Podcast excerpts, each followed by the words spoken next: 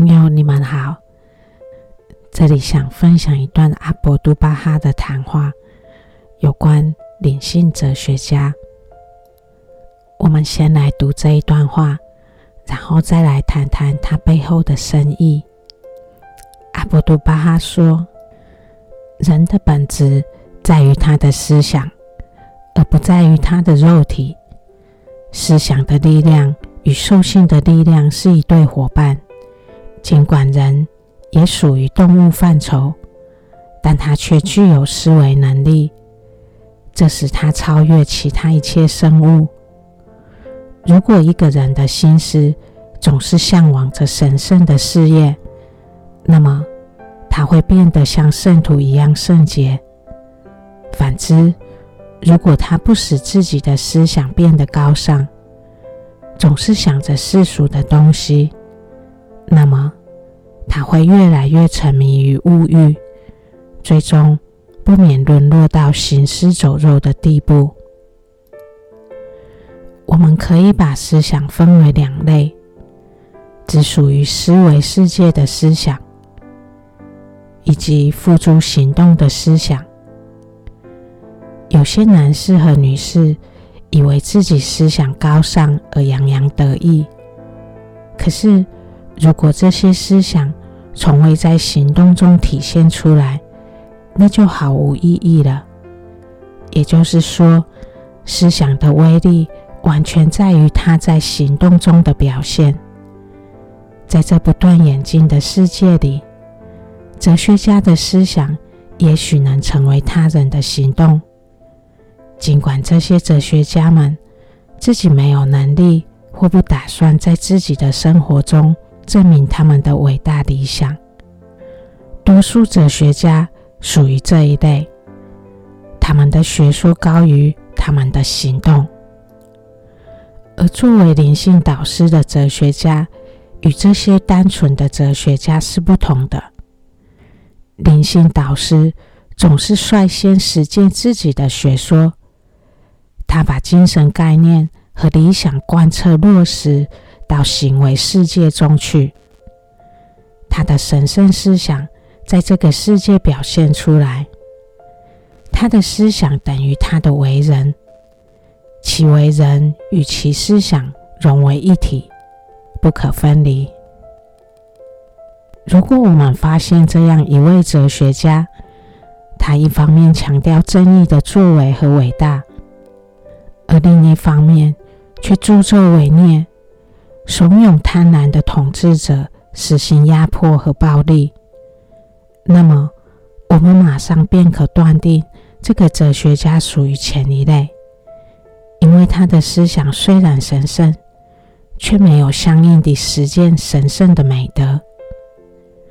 这种情况在灵性哲学家身上是不可能发生的，因为他们总是用行动表现他们的崇高思想。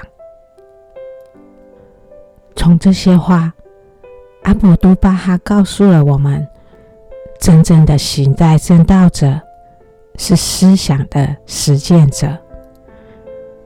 巴哈拉为了引领我们走上正途，他这么规定他的信徒一定要以行动来传扬圣道，服务人类。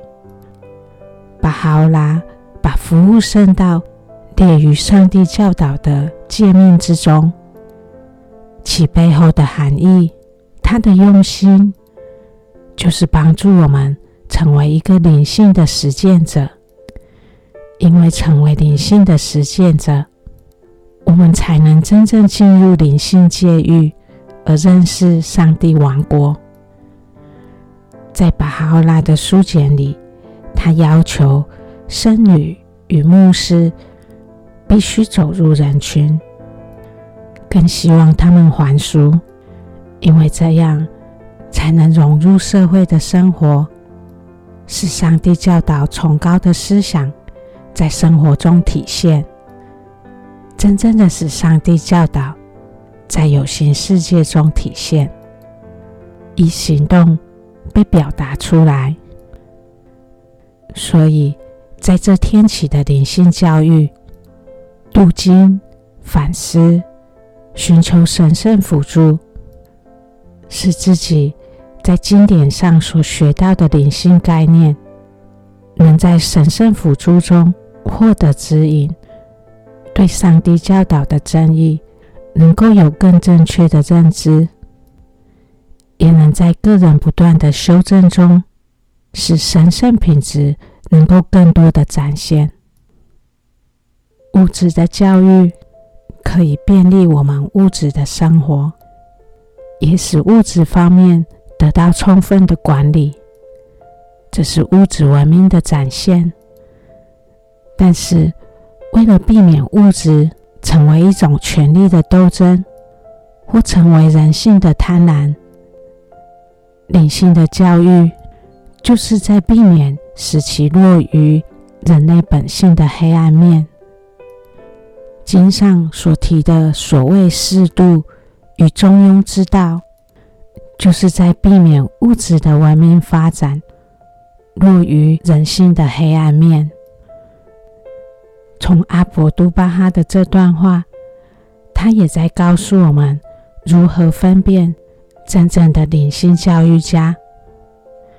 真正的灵性教育家，他们是理想的实践者。而不是高谈阔论者，这也在告诉我们：真正达到世界的改善，使自己成为真理的实践者，才能真正起作用。